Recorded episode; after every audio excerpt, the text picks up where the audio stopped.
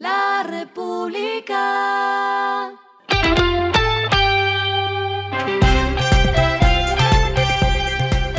Al final de la jornada, esto es lo que debes saber sobre el comportamiento de los negocios, las finanzas y la economía.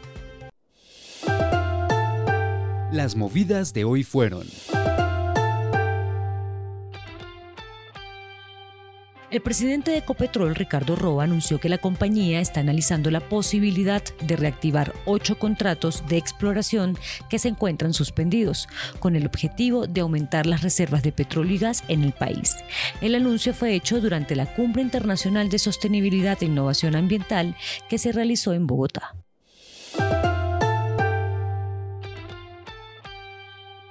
La multinacional sueca HM abrió su tienda número 16 en Colombia. Esta vez el municipio de Florida Blanca fue la zona escogida por la marca para hacer presencia por primera vez en Santander.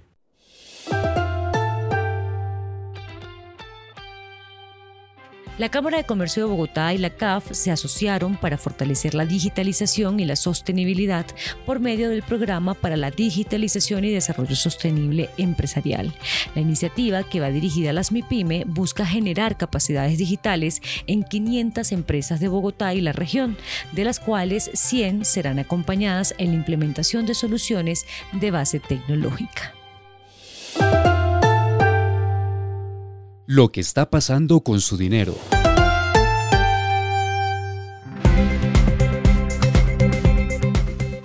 El grupo Éxito hoy comenzó a cotizar en Wall Street y en la Bolsa de Brasil en medio del proceso de decisión que adelanta la compañía matriz, el brasileño Grupo Pau de Azúcar, para aumentar así la liquidez de la compañía. Los títulos de la compañía debutaron con pérdidas en la Bolsa de Nueva York, al igual que en la Bolsa de Valores de Colombia. En la BBC cayó 9,76% hasta los 3.560 pesos, mientras que en la Bolsa de Nueva York la acción cerró en 5,77 dólares, cayendo 9,84% frente a su precio de apertura, que fue de 6,4 dólares. En la bolsa de Sao Paulo, la acción llegó a perder 1% hasta los 13,8 reales, pero concluyó con una ganancia de 2,5% hasta los 14,35 reales.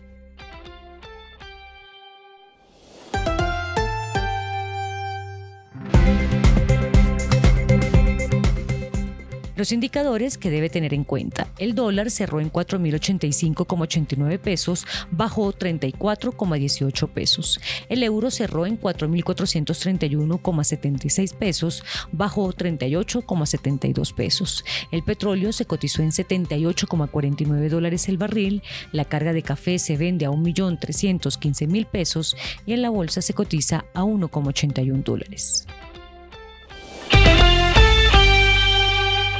Lo clave en el día.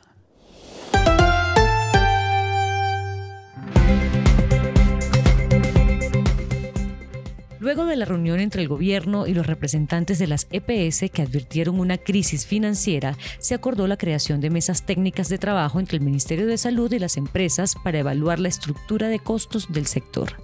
En específico, se harán dos mesas técnicas, una para el entendimiento de las cifras de cartera que se perciben frente a los servicios de alto costo, no PBS, y la insuficiencia de la unidad de pago por captación UPC.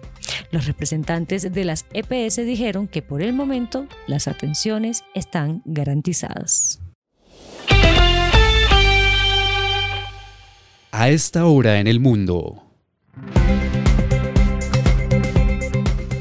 El exabogado personal de Donald Trump, Rudolph Giuliani, se entregó hoy miércoles en una cárcel del condado de Fulton, Georgia, para enfrentar cargos estatales derivados de las acciones que se le acusaba de realizar para revertir la derrota electoral del expresidente estadounidense en 2020.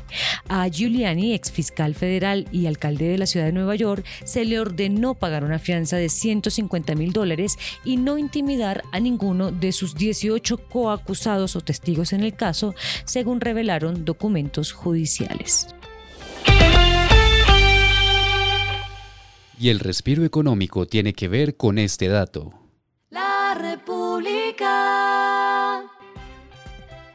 Andrés Carne de Res y W Bogotá Hotel se unen para una edición especial del brunch nocturno que prepara este hotel cada año. El sábado 26 de agosto presentarán una fusión de sabores, cócteles ilimitados, música y entretenimiento. Al finalizar la jornada del brunch a las 11 de la noche, los invitados podrán continuar de remate en Andrés Carne de Res, donde las festividades seguirán con entrada gratuita y transporte proporcionado hacia y desde el hotel. La República.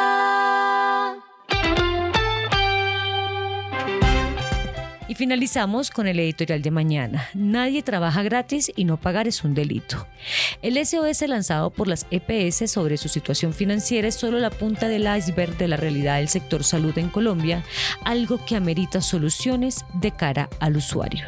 Esto fue Regresando a casa con Vanessa Pérez.